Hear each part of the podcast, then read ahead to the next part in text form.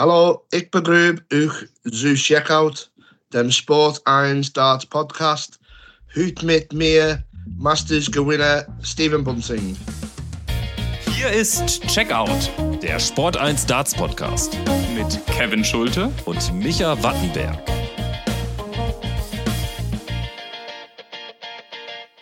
Hallo und willkommen. Hier ist Checkout, der Sport 1 Darts Podcast mit einer neuen Folge und einem ganz besonderen Gast. Wie ihr gehört habt, Stephen Bunting ist in dieser Woche bei uns zu Gast. Ja, hallo Kevin. Hier spricht Stephen Bunting. Wie geht's dir so? So, da hört ihr die Stimme von Micha Wattenberg. Natürlich haben wir euch nicht veräppelt, beziehungsweise das war nur der Versuch, das zu tun. Steven wird gleich hier für rund 35 Minuten mit uns zur Verfügung stehen. Das wissen wir, weil wir das Interview zum Zeitpunkt dieser Aufnahme schon geführt haben. Wir wollen natürlich aber Steven jetzt nicht äh, weiter mit deutschem Content belästigen und machen deshalb hier ein kleines Intro auf Deutsch. Dann gibt es das Interview mit Steven Bunting und danach melden wir uns nochmal auf Deutsch zurück. So machen wir das, Kevin. Ich freue mich wirklich sehr, dass der ja amtierende Masters Champion, der People's Champion, der GOAT, Greatest of All Time, wie er auf Social Media immer wieder tituliert wird, sich Zeit genommen hat, um mit uns beiden hier ein bisschen zu quatschen. Es ist eine richtig schöne runde Folge geworden. Er hat auch so ein paar Sachen, das können wir ja jetzt schon mal anteasern, hier fallen lassen die auch wir beide noch nicht wussten und die, so wie ich informiert bin, man an der Öffentlichkeit noch nicht unbedingt so überall gehört hat. Zum Beispiel hat er darüber gesprochen, wie er denn damals überhaupt von Barry Horn von der PDC überzeugt worden ist. Also was die Gründe letztendlich waren und äh, welche besondere Reiseziele da eine Rolle gespielt haben. Überzeugt ist ja noch fast milde ausgedrückt, da muss man ja schon fast angeworben sagen, ne? Ja, allerdings, es äh, war ja ein großer Triumph damals. Nach mehreren Versuchen hat er endlich die BDO-WM, hat er Lakeside gewonnen gegen Alan Norris. Darüber sprechen wir mit ihm auch. Und dann ist er von sich aus äh, schon dann auch auf den Switch äh, zur PDC zu sprechen gekommen. Also das für mich eine äh, ne, ne sehr interessante Stelle im Interview. Aber natürlich haben wir auch nicht nur über die Vergangenheit gesprochen, über äh, die PDC-Erlebnisse mit der Premier League-Teilnahme, die vielleicht für den einen oder anderen Beobachter zu früh kam. Auch dazu äußert er sich. Aber wir haben auch über die jüngere Vergangenheit äh, gesprochen, unter anderem über das WM aus, das krachende Aus im Ali Pelli gegen Michael van Gerven, aber dann natürlich auch den Sieg, die Revanche gegen Michael van Gerven vor ein paar Wochen beim Masters im Finale. Also es ist wirklich, es ist richtig interessant geworden. Deswegen hört da gerne mal rein. Eine ganz kleine Anmerkung, die wahrscheinlich klar sein sollte. Ich sag's trotzdem nochmal. Ihr habt Steven äh, im Intro oder vor dem Intro bei dem Versuch gehört, Deutsch zu sprechen. Deswegen haben wir das Interview natürlich auf Englisch geführt. Also es gibt gleich 35 Minuten Englisch hier bei Checkout. Ähm, hört doch einfach mal rein. Ich denke, die meisten werden es verstehen und ansonsten melden wir uns danach dann natürlich auch nochmal in unserer Muttersprache Deutsch zurück und fassen das Ganze nochmal kurz ein bisschen zusammen, sprechen darüber, um was es ging. Aber ja, wie gesagt, es war wirklich eine richtig interessante Sache mit Steven. Und wenn ihr danach trotzdem noch konkrete Fragen zu Antworten von Stephen Bunting haben solltet, dann meldet euch einfach, schreibt uns einfach zum Beispiel bei Instagram, dann können wir ja da nochmal auch detailliert drauf eingehen. Aber natürlich äh, war jetzt auch Sinn der Sache oder ist Sinn der Sache hier in diesen Freitagsfolgen nicht nur deutsche Spieler zu Wort kommen zu lassen. Das haben wir ja auch schon vor äh, zwei Wochen äh, gemacht, als wir die vier Premier League Stars im Interview hatten und jetzt eben mit Stephen Bunting, denke ich, haben wir ganz gut nachgelegt. Seid gespannt. Ich würde sagen, Ton ab. Ladies and gentlemen, he's in the house. The Bullet, Stephen Bunting, the GOAT, the Masters champion, the People's champion. Hello, Stephen. How are you doing? Hello, I'm good, thank you. You guys? Yeah, I'm good as well. Kevin, how about you? Doing good as well. Good to see you, Stephen. We are just a few weeks after your big uh, triumph at the Masters. Uh, first, let us talk a bit about the last two weeks. Um, you have only won one game at the Pro Tour during the last four Players Championship uh, events. And before we have a deeper look at the Masters, what happened at the Pro Tour? Yeah, I've I've been really unwell. Even um, in the Masters, I was full of a flu. Um, as soon as the Masters finished, uh, I I had to go to the doctors. I had a chest infection, which I've uh, I'm still um, not hundred percent, but I'm a lot better than what I was. So uh, yeah, fingers crossed the season can only start from now. Fingers crossed, and it's uh, good that you're better again. But what a way to celebrate the Masters win together with your doctor then. oh, yeah, definitely. Um, I've not even had time to, to really celebrate the win. Um, my manager bought me a bottle of champagne, which I've still not been able to open. Um, so I was on a course of antibiotics through the doctor. Um, but like I said, I feel a, a lot better now than what I was a few weeks ago. And um, yeah, I think I'm ready now for the for the next tournaments, and I'm looking forward to getting back on the practice board and getting ready for the UK Open. And we are sure the poor results at the Pro Tour don't worry you because um, the Masters is, of course, much more important. And what uh, does that victory there means for you? Yeah, it's got a massive monkey off my back. I mean, um, I've been trying for what 10, 11 years to win a PDC title, um, and now I've I've got the Masters title. It's it's brilliant for the confidence. Um, I think just the route as well. I had um, I beat a few of the top players in the world, the world number one and world champion, and to beat Michael van Gerwen as well in the final is is a special achievement, and uh, it shows the levels that my game has grown to, and it, also shows that uh, I can win any tournament now. How do you personally value the Masters? I mean, there are like two ways of seeing this. One way is it's like a show tournament, players are invited. Some people would even describe it as a Mickey Mouse tournament. And there's another way of seeing this where you could say they are only the top players, only the elite players. And in each round, you will get one of the best 24 players in the world. So, um, doesn't matter which stage you're in, there's no way of getting the world number 55 in a semifinal or whatever So, how do you value the Masters? Yeah, I think it's one of the most difficult ones to win. Um, obviously, if you look at my draw, even first round playing Ross Smith was a very, very difficult game, and he had he had the dart to beat me as well. Um, but yeah, it's a stepping stone for the season. I see it. Obviously, the last two winners of the Masters have gone into the Premier League, so um, my aim now is to have a really good season and uh, give the selectors no option but to put me in, in in next year's Premier League. Yes, that's that's what we all want to uh, want to see in the Premier League, and that was what I was hoping for. But then they decided to announce the Premier League lineup earlier this year.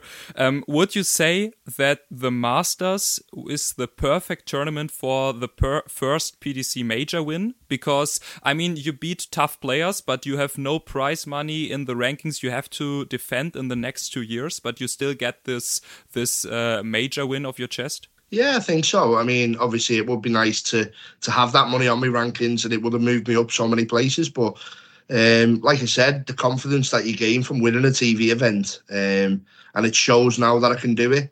For it to be in um, January, February, the beginning of the year, um, sets up a really good year for myself. And like I said, I've got excuses for the first four Pro Tours. And I can really build on my Masters win now and really look forward to the rest of the season. And what goal did you have before going into the Masters? Um, win my first game. I um, like I said, I was I was pretty ill going into the Masters. I, I didn't feel myself, um, full of flu. So maybe uh, the future is to go into tournaments feeling not hundred percent. And the first round task against uh, Ross Smith, it was a tough one. Yeah, yeah, and, and me and Ross are, have been practice partners now for the last for the last year. Um, really good friend of mine. We went to America together. Um, but the the same last year, I was practicing with Nathan Aspinall, and we played first round of the Masters. So that was nothing new to me. Um, but I think Ross, he, he had the chance to beat me. Um, unfortunately for me, he he missed a chance, and uh, the rest is history, so to say.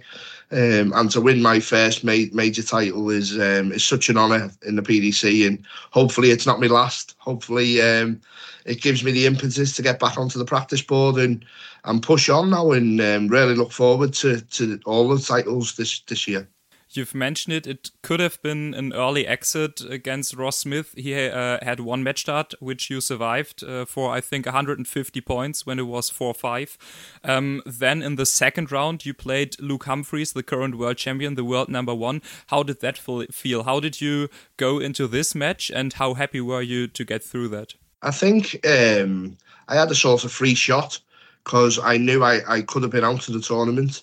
So um, obviously, when you play Luke Humphries, I beat him in the Wales a few years ago. I know how to beat him. Um, but like I said, I wasn't feeling 100%. So I took a lot of pressure off myself, um, thinking I didn't really know how I was going to perform, but I played a really good game. Um, I think there was a massive checkout where I took my time. I can't remember the checkout, but um, it really did turn turn the game. And um, yeah, if it wasn't for that checkout, who knows what would have happened? But that that sort of gave me the the belief to go on and win that game. Yes, and then in the quarterfinal, you played against Peter Wright, and you became. I had to look up the English name for that character I was searching for. You became Black Pete, uh, the opponent of Mickey Mouse, beating him 10 2. What uh, did that mean for you then to move on to the semifinal?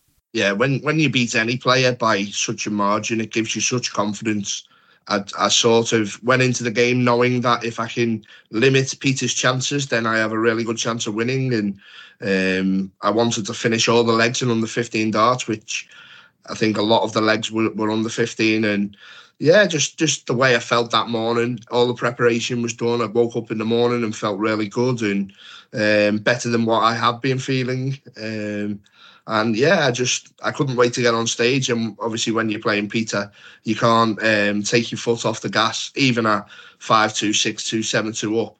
Um, I just thought just try and get it get it won as quick as I can, and I knew I had the biggest break then till the, the semi final match. And you cruised into the final uh, with a 11 1 victory against Nathan Aspinall. In the final, you met Michael Van Gerwen, and we all remember these "Give Me Bunting" and um, the defeat at the World Championship. Uh, what did uh, the victory uh, over Michael mean for you after this heavy defeat at the Ali Pali? Yeah, no, the, the Ali Pali game, I, I, didn't feel like I played well at all. Um, I come away from the World Championships being really disappointed. Off, I had quite a good year last year. I was steady, but I didn't win anything. So there was a lot of people saying, "Oh, put me in the Premier League," but I, I hadn't won anything. Um, obviously, playing Michael Van Gerwen at the Wales as well was is always a difficult game, but. Um, I was I was very disappointed in my performance, and then to play him in the in the Masters final, um, and just I did not feel nervous one bit. I felt really, really calm and, and relaxed. And even when I was so far ahead of Michael towards the end of the game, um, the flashbacks from Minehead when I was nine, six up didn't come into my head. Um, so, yeah, there was a lot of positives from that match. Obviously, when you play Michael, you know you need to play your best. Even if you're ahead, he can always pull off 12, 13, 11 dart legs to come back like he did in Minehead. Um, but yeah, I was really, really positive. And even I seen the trophy on the table, I thought just keep keep calm, um, just one leg at a time, one dart at a time, one set, uh, one um, just relaxed, and that's what I seem to do. And uh, yeah, it, thankfully it worked for me, and I got the title. And after that final against Michael, did you have the chance to celebrate a bit that evening, just to yeah to get that victory in? Um, I I got back to the hotel I got changed and went down to the bar area, and there was there must have been 300 people in the bar, all singing "Let's Go Bunting Mental." I was very very tired after the win. It took a lot out of me, but uh, I managed to have uh, a couple of drinks in the bar and and just mingle with the fans, which was really nice. And um, yeah, that was that was a moment that'll live with me for for a long time. I I hope. Uh, I hope everyone enjoyed that experience, and uh, I was signing autographs and um, having a lot of photos done. It was it was a surreal experience, to be fair. And so, as you already mentioned, uh, let's go bunting mental LGBM. In addition to your sporting achievements, you have also made a name for yourself on the internet. You're a living meme. We see "Let's go bunting mental" everywhere. Yeah, no, it's it's crazy. It was a hashtag that was made a long time ago, and um, obviously the better I play, the more people use it. Um, like in the World Championships, I was called a fan favourite, and people were using it a lot. And um, yeah, we're getting some merchandise with t-shirts doing. So I think you're going to see it a lot more on on all the tours. And um, yeah, I, I love it. I love my fans. My fans are unbelievable. And I think even with not feeling 100% in the Masters, um, just that they got me through uh, a lot of them games as well. And I seem to have the um, the fans on my side, even against Michael Van Gerwen, who who you know has a lot of fans. I, I the, the whole of Milton Keynes seemed to be on my back and um, really did get me through that final. So you even won the Masters not feeling 100%. So everyone in the darts bubble is scared. What will happen if you feel 100% then? Well, we'll we'll see, won't we, in the in the future? But um, I'm just so happy that I'm coming to the end of this uh, chest infection and flu, and um, yeah, I've I've been locked away at home, away from darts, and when I was at the darts the other week at the Pro Tour, I felt terrible the first two, and then uh, three and four, I didn't feel as bad, but it, it's hard to concentrate when you keep coughing. So um, yeah, no, I'm I'm just I can't wait to to get like I said get back on the practice board, um, really put the effort in now because I know that um, with the effort and with the practice, um, that's what it brings. It brings titles. So I need to I need to do that, and the big aim is to try and get back into the Premier League next year. Um, but I know that just by winning the Masters, that doesn't happen. I need to have a good mm-hmm. year. So um, that is the plan for for the for this year now. There's not just uh, let's go bunting mental. What gets the fans crazy at the moment? How do you like that titanium has become such a hit in dart venues uh, when you're present there? Oh, it's it's unbelievable. The the goosebumps on my arm stand up. Um, I, I that is the best experience for me when when you get on stage and you sing titanium and the whole crowd is singing it back to you um, it's such a such an honour and such a feeling that um, it's the connection with the fans, and I think that is why uh, the support has been so good because of the connection I have with with all the fans now. Um, you see the silly TikToks I do, and um, yeah, it's all part and parcel of of me showing my personality, showing what I'm about, and I'm not just a, a boring dart player who throws darts on the on the TV. I can I can also interact with the fans, and I'm a normal person. And I think that shows in a lot of the things that I do away from the oche as well, which is which is why I appreciate all the fans so much. What made you change your walk-on song uh, to Titanium a few weeks or a few years ago? Um, I I had the Family Guy one for quite a long time, and it was getting a bit stale. I was I was worried more about the walk on than than playing, and yeah, it was taken away from my game. I felt so. I just thought my, my son's favourite song is Titanium, so that was the reasoning for going for Titanium, and obviously Bulletproof and Nothing to Lose, and some of the taglines in that song are very very um, relatable. Um, so yeah, that was the main reason for for changing, and it's a great song, so a song that you can sing along to as well, and um, I have so many memos come through asking me to sing the song and stuff. So it's either that or Spandau Ballet Gold, but Andrew Gilding's already got that. And can you sing for us the a cappella version? oh, okay. I see. That's fair. Fair enough fair enough. uh, Stephen, uh, then uh, let us have a quick look at your last year. We already spoke about the defeat at the Worlds against Michael, but despite that, last year you played much better compared to the years before. Uh, what did you change? What's uh, the key point? What happened in your practice routine, maybe, or anything else? Just before the Grand Slam, I changed my darts to 18 grams. Um, and I think towards the back end of the year, I played some of my best darts. I think going up, it's like another half a dart. So I was throwing with 12 grams to go to 18 um, is a massive like change. And it seemed to uh, really benefit me. I, I think um, the dart seemed to stick in the board better. My double percentage went up. My 180 scoring all went up as well. And um, I'm a true believer in stats, and obviously I always look at the stats and the averages and that. And some of the averages I posted towards the back end of last year were very, very high. And I think I played Martin Schindler in the Grand was it the Grand Slam qualifier? I averaged 112.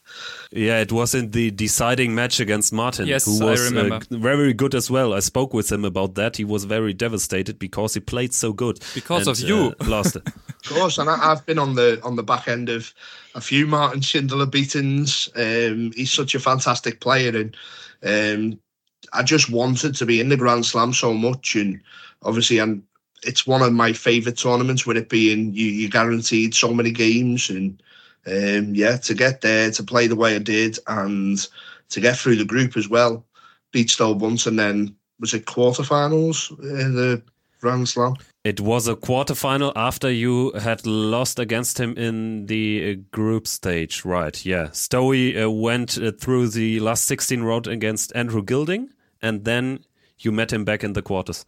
And then lost to Rob Cross in the semi finals. And I, I was so far behind and still had chances, I think, towards the back end of the game.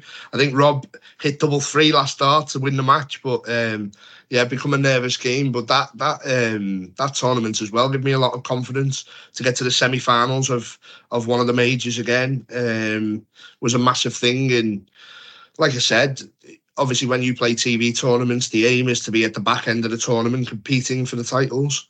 And um, I think every one of the major tournaments. I think I've been to a semi final, maybe apart from the match play. Um, so I have a lot of confidence in, in my ability and no more than now, just the, the way I'm playing, um, the practice I'm putting in, and the hours and the belief and everything that comes with that. The sports psychologist in the past, the hypnotist I'm seeing now, which is it's really helping with my sleep and all that side of the, the game, um, staying in the positive mindset and it's really um, having its benefits, and I, I, feel like I'm taking that into every game now, not just TV, but even onto the floor. Um, even though I've not been feeling well the last few Pro Tours, I still believed I could win them, which is a crazy thing to, to feel considering where I was at the start of the Masters let's uh, get back to the darts for just a moment. Um, you said you switched from 12 to 18 grams. We would like to know what made you choose 12 grams in the beginning, anyway. So, why did you start with 12 grams? Did that just feel right for you because it's such a low weight and now you're at 18 grams and you're not the player with the lightest darts on the circuit anymore? Um, yeah, so I used to uh, throw a copper tungsten dart, and I think they were about 17 gram. Um, but copper wears down quite quick. So over the years, they went from 17 gram. I think the darts that I won the Lakeside World Championship with were three different weight weighted darts because they obviously wear different at different times. So um, yeah, they they got down to I think one was 11.9, one was 12.2, and one was 12, I think. Um, and I, I thought to myself, if I don't change now, I'll be throwing with points because they were they were so light. Um, and yeah, that was that was the main reasoning behind them. I, Target come in, come on board just after, just before the Worlds and made me a new set, um, and so they they wouldn't wear down under twelve. But I played with them for so many years. But Tar- I asked Target to make me a heavier dart just so I could try and get that extra percentage, and um, yeah, it's really really worked out for me. Um, the darts are, are like I said, the stats and everything don't lie and um, I've seen so many good performances, and the the the big thing for me was um, when I was practicing with them, I had two nine darters within ten minutes, so I knew that they were the darts for me straight away. Then, uh, Stephen, let us take a look uh, back uh, further into the past. Uh, when and where did you start playing the darts? Yeah, so um, my dad used to um, he used to play at home. Um, he was a, just a local uh, pub player, and um, he invited me to just have a throw with him at home and practice. And over the weeks and months and years, as I got better and started beating him, and he didn't like it. But he got me into then playing for the youth team in in my county. Um, and then through doing that, I was playing local tournaments as well, youth tournaments. And I won my first ever um, men's tournament when I was 15, the Lancashire Open. I beat Darryl Fitton in the final. Um, and everyone was saying, "Oh, you're so good, you can make it," and this, that, the other. And obviously, I had school at the time and stuff.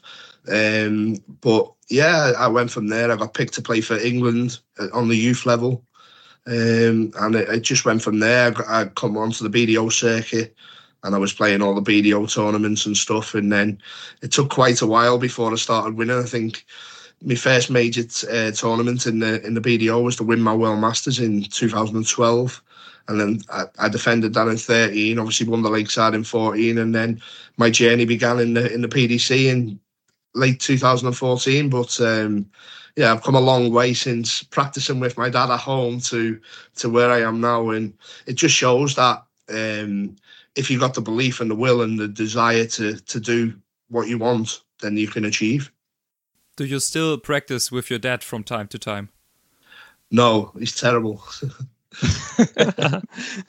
Stephen, um, you mentioned the BDO circuit, your BDO career, and um, you finally won Lakeside in, in 2014 against Alan Norris in the uh, championship final. What memories do you have about this match and your whole BDO career, and what made you finally switch to the PDC circuit? Yeah, I think obviously the the Lakeside was the tournament that I wanted to win since I was a small boy. I remember growing up watching the the Lakeside uh, on the TV and um, the big stars like the Martin Adamses, the Chris Masons, um, Bob Anderson was playing when I used to watch, and yeah, that, that was the tournament that I, I always wanted to win, and um, it took so long. It felt like it took so long to to get there, but um, I think it was my ninth attempt at um, at Lakeside, and it was a long, long journey. Obviously, uh, winning titles in between and the British Open and stuff like that, the Welsh Open. But um, professional wise, the PDC is the tournament that you knew that that's where the best of the best players were. So, in the back of my mind, I knew if I could win the Lakeside, um, there was a possibility I would go, but I sat down with my management at the time after winning the Lakeside, and it was so difficult to make the decision: do I stay and defend um, the Lakeside, or do I switch and go to the PDC? And it was a massive decision. I even had Barry Hearn ring me up, um, talking to me about um, the the poss- possibility of coming to Australia as well to play a World Series if I come, if I come over. Um, and I think that was one of the big decisions that when once I made that and I went to Australia, I lost in the final to Phil Taylor. Um, it really opened my eyes and won a pro tour event on the second second event. And yeah, I, I missed the the people from the BDO and I had a lot of friends there, but in in the PDC, it's it's more like a family now as well. We we see each other every week. Um, we all have our pockets of friends, and when you go into a pro tour, you'll see us all sat around a table together being pally. Whereas when we play on TV, we want to strangle each other. mm. So uh, yeah, they're the main differences. But um, yeah, I wouldn't swap it for the world. I think I've had a great career, and I also believe there's a lot more to come. 2015, uh, you were part of this iconic Ali Pally quarterfinal with Raymond van Barneveld. Do you sometimes think back to that game or even watch the game or the interview back? I, I don't think you can help but watch the interview because Sky keep putting it on every two weeks. Every time the darts is on that.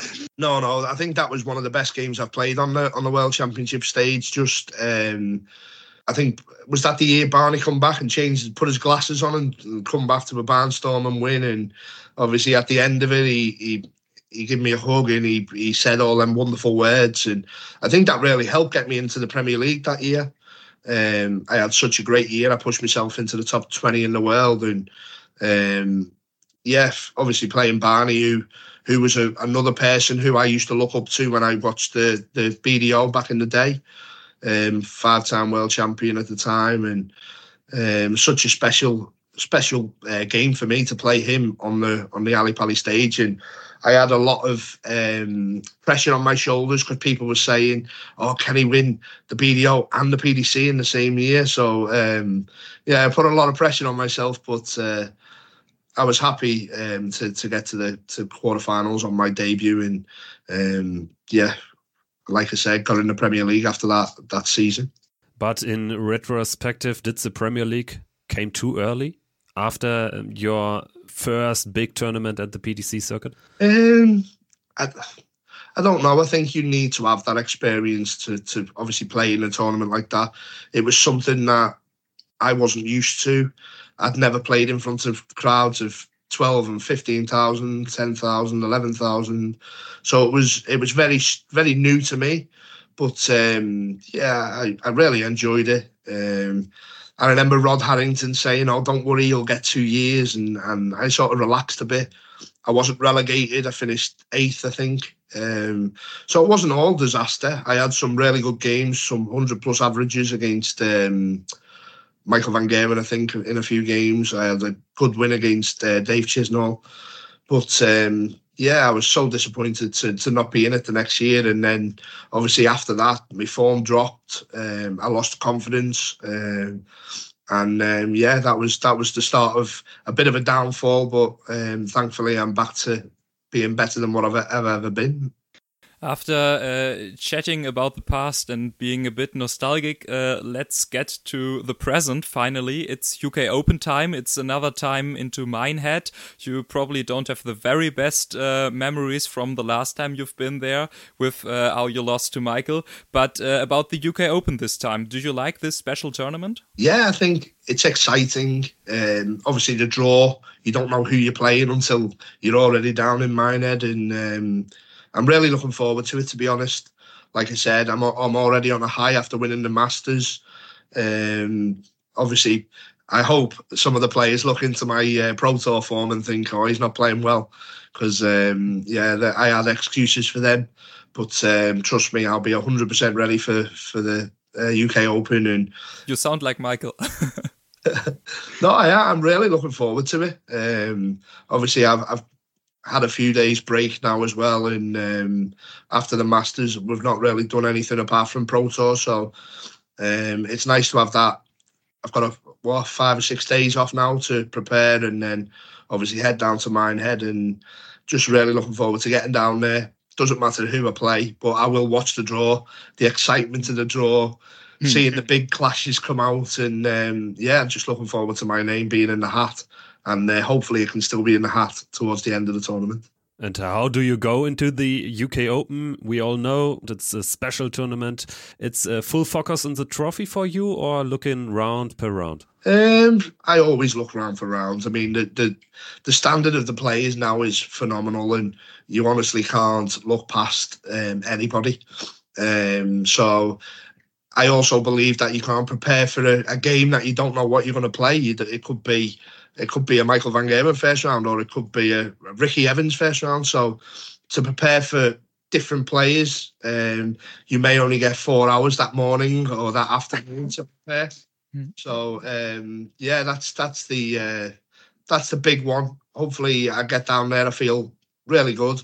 Preparation is key.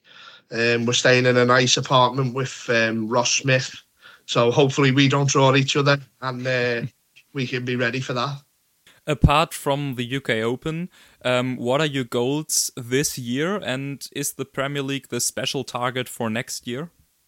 Yeah, the Premier League is obviously got to be a target. Um, I think I, I, said to my manager um, that the, the goal this season was to try and win a major, um, do well on the Pro Tour and stuff. I've already ticked off the major um, on the list, but now that I've ticked one major off, I want another major. So um, the goals, the goals are clear for, for me and, and my team.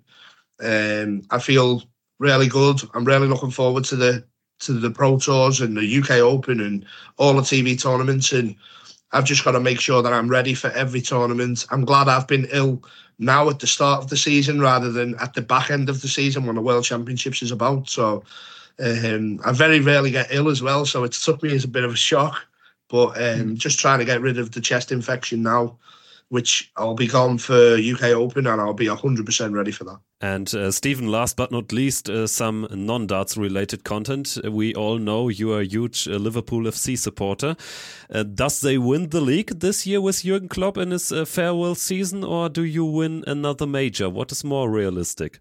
I think both is both is definitely achievable. I mean, I would love to see Liverpool win the league with it being Jurgen's last um, last season.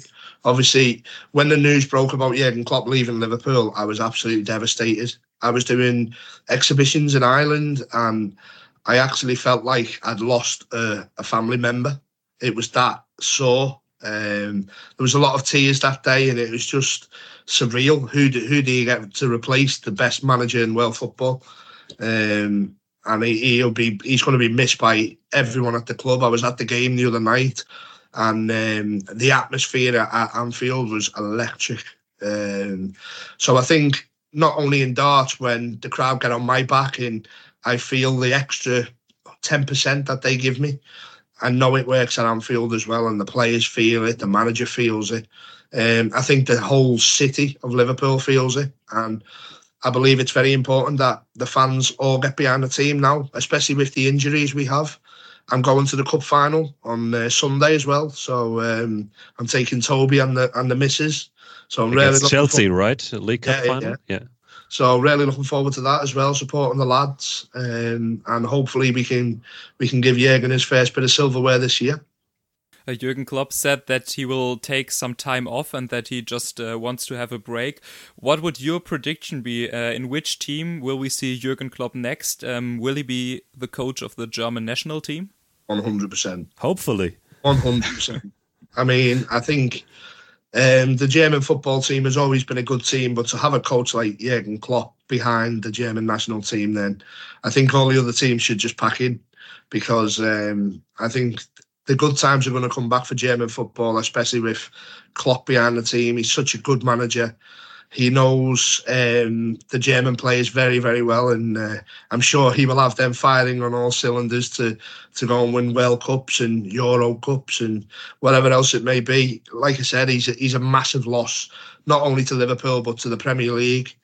Um, but I wish him success in everything he does. I think he's he's such a. I've never ever met him, but he seems such a absolutely genuine, 100% brilliant guy. And um, yeah, I'd, I'd love to wish him the best of luck, and uh, hopefully he can add more titles to to his ever increasing resume.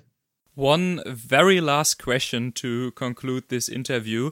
You've mentioned it earlier that uh, you played darts with your dad and you practiced with him together. Um, does your son Toby play darts as well? And does he practice with you as well? And would he say as well that his uh, father doesn't play well and he can beat you?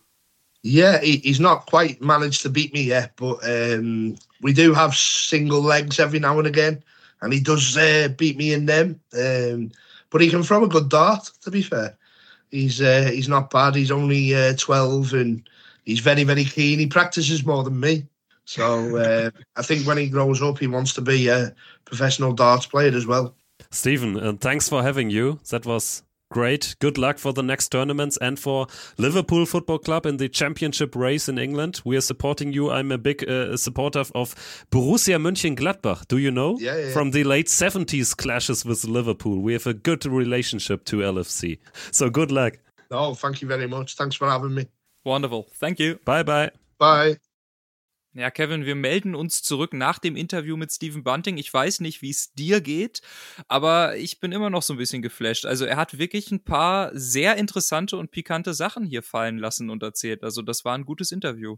Er hat sich auch schön viel Zeit genommen. Also, das war jetzt überhaupt nicht so ein gehetztes Gespräch und äh, dementsprechend haben wir da einen sehr gelösten Stephen Bunting auch wahrgenommen, der sich aber auch so ein bisschen ärgert darüber, dass er jetzt mal krank ist. Also es ist eine blöde Phase jetzt für ihn. Konnte er jetzt nicht so richtig dran ziehen an dem Masters-Triumph. Äh, haben wir ihn ja auch ganz am Anfang darauf angesprochen. Da hat er erstmal hier die, die ähm, Mund-zu-Geste gemacht, dass wir besser nicht über seine Leistung äh, bei den Players Championship-Turnieren sprechen sollten. Haben wir dann aber kurz gemacht und dann natürlich auch den Fokus gelegt auf äh, das Masters. Lass uns vielleicht mal so ein bisschen die zentralen Erkenntnisse durchgehen. Also Masters äh, fand ich insofern spannend, auch die Diskussion darüber, dass er wirklich sich echt nicht gut gefühlt hat ne? und auch da schon äh, mehr oder weniger krank ans Board gegangen ist und ja dann auch, das hast du ja auch noch richtigerweise eingeschoben, diesen Matchstart überleben musste von Ross Smith, seinem guten Kollegen. Das war definitiv nicht einfach und ich habe es natürlich auch in der, in der Folge oder beziehungsweise in dem Interview eben mit ihm gesagt. Er hat sich nicht 100% wohlgefühlt, gewinnt dieses Turnier allerdings trotzdem. Die ganze Dartszene muss ja zittern und beben, was passiert, wenn Stephen Bunting sich zu 100% fühlt und ganz fit ist. Also ich finde es echt interessant, dass er sagt, ich gewinne dieses Turnier, auch wenn ich mich eigentlich gar nicht so komplett fit fühle.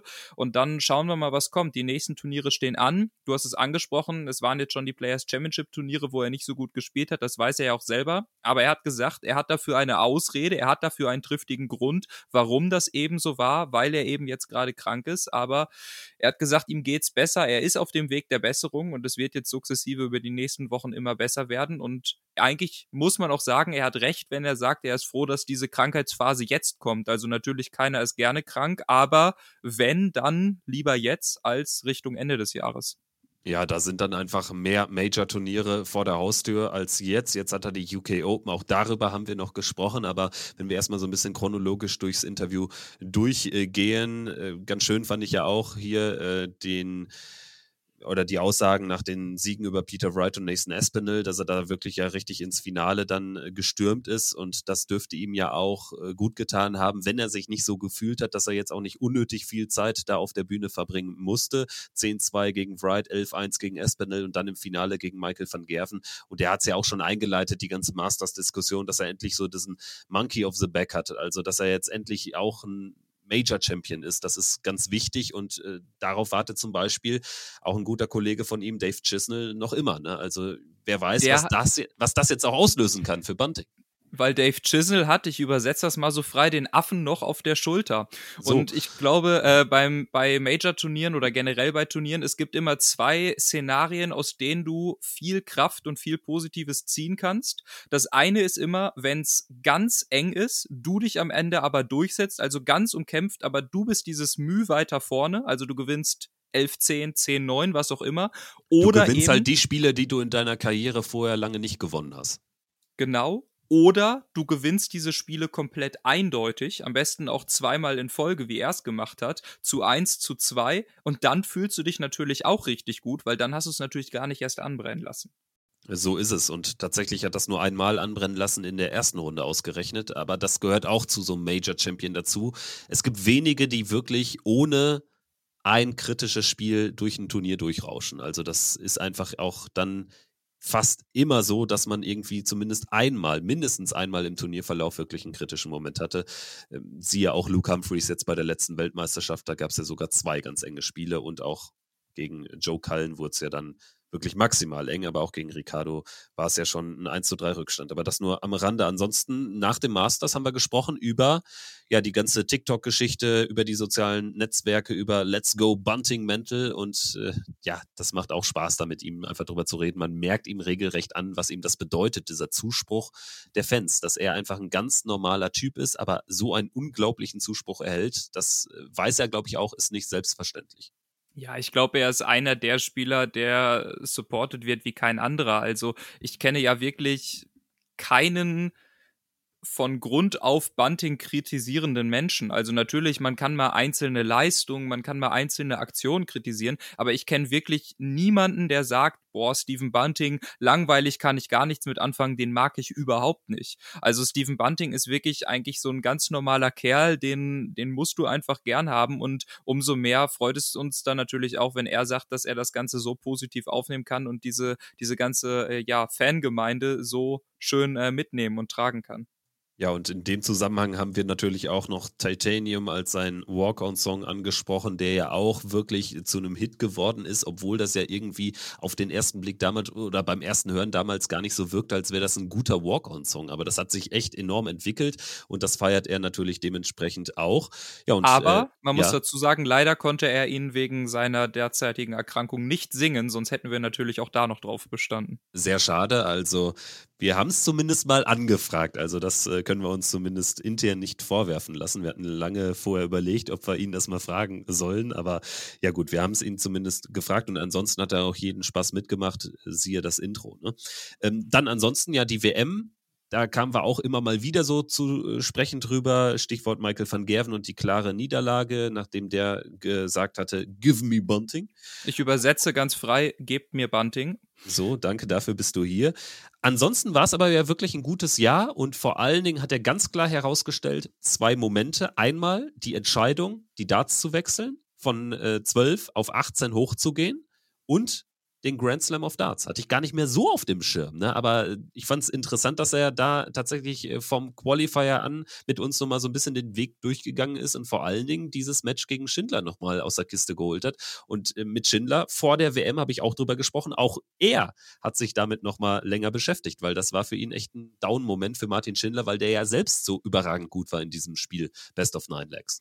Ja, fand ich auch interessant. Ich muss sagen, man hat ja immer noch viel vor Augen aus der Dart-Szene und kriegt ja viel mit. Aber wenn ich jetzt an Stephen Buntings Knackpunkte im letzten Jahr gedacht habe, ist nicht das erste, was mir äh, ja äh, ins Hirn schießt, das Spiel gegen Martin Schindler im Grand Slam Qualifier. Deswegen fand ich es da sehr interessant. Und wenn ich an äh, Stephen Bunting beim Grand Slam denke, dann kommt mir direkt ein Bild vor Augen und das ist dieses Spiel, wo er mit, äh, dieses Bild, wo er mit verschränkten Armen beim, glaube ich, 4 zu 4 gegen Dave Chisnell am Rande der Bühne steht, mit dem Rücken zum Board und ins Publikum schaut und am Ende dieses Spiel trotzdem noch gewinnt. Also ja, das scheint für ihn so eine Art Key-Faktor gewesen zu sein, dort ähm, am, beim Grand Slam gut zu spielen und dann hat er sich sukzessive verbessert und jetzt hat es eben in dem Masters-Sieg resultiert.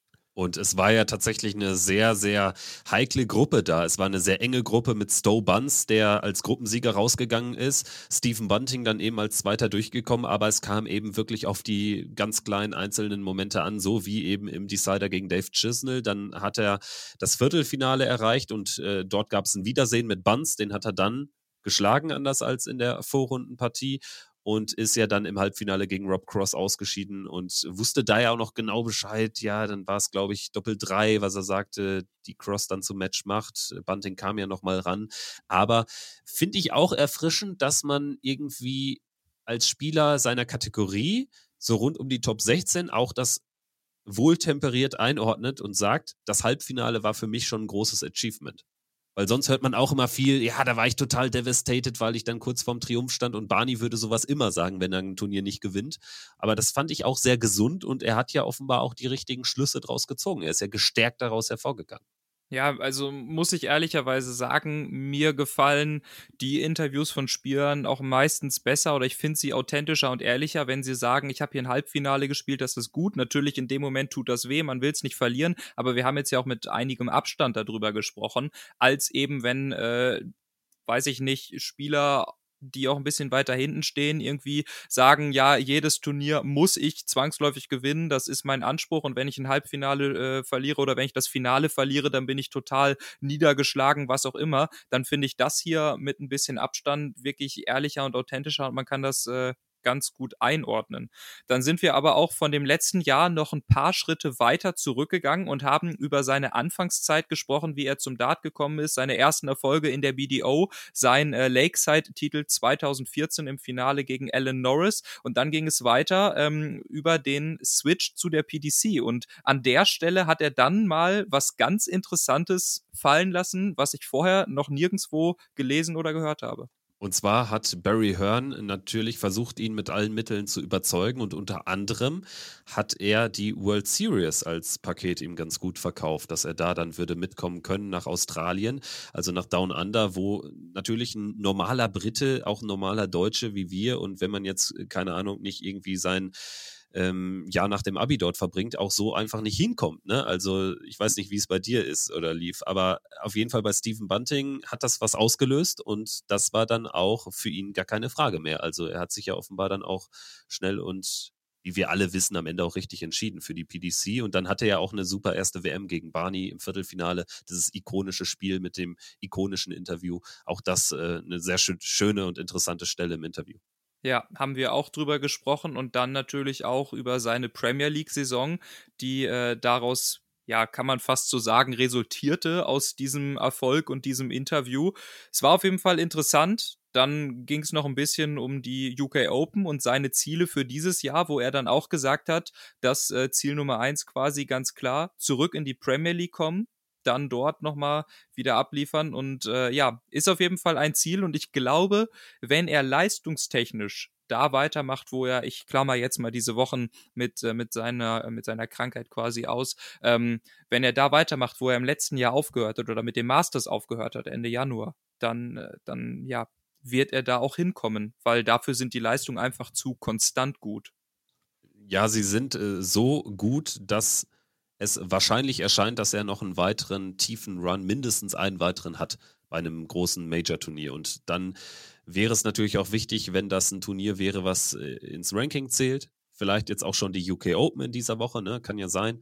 Aber ähm, er braucht natürlich sicherlich auch eine höhere Ranglistenposition und er braucht vor allen Dingen noch mehr Ergebnisse wie das Masters damit er dann da auch wirklich in Frage kommt. Was natürlich keine Frage ist, ob man ihn irgendwie da gut verkaufen kann. Ne? Also letztendlich Stephen Bunting ist dann, glaube ich, wäre ein sehr guter Fit für so einen siebten, achten Startplatz oder so, weil Bunting ja wirklich so eine große Fanschaft mittlerweile kreiert hat durch das Internet etc. pp, dass man ihn da sehr gut auch ähm, einbauen könnte in so ein Line-up. Vielleicht erleben wir die Premier League nächstes Jahr aber auch mit mehr als acht Teilnehmern und dann wäre er sowieso logischer Nachrücker sozusagen.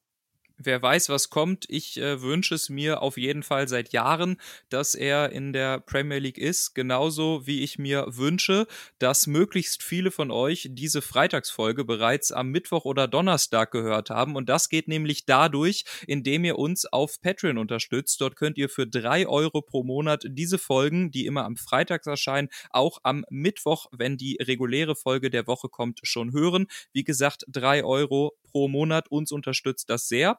Und äh, wenn ihr das bei dieser Folge noch nicht getan habt, dann wird es jetzt allerdings höchste Eisenbahn. Dann könnt ihr das nämlich ab der nächsten Folge quasi hören und diesen Vorteil in Kauf nehmen. Wir bedanken uns da auf jeden Fall bei jedem, der das tut und freuen uns sehr über eure Unterstützung.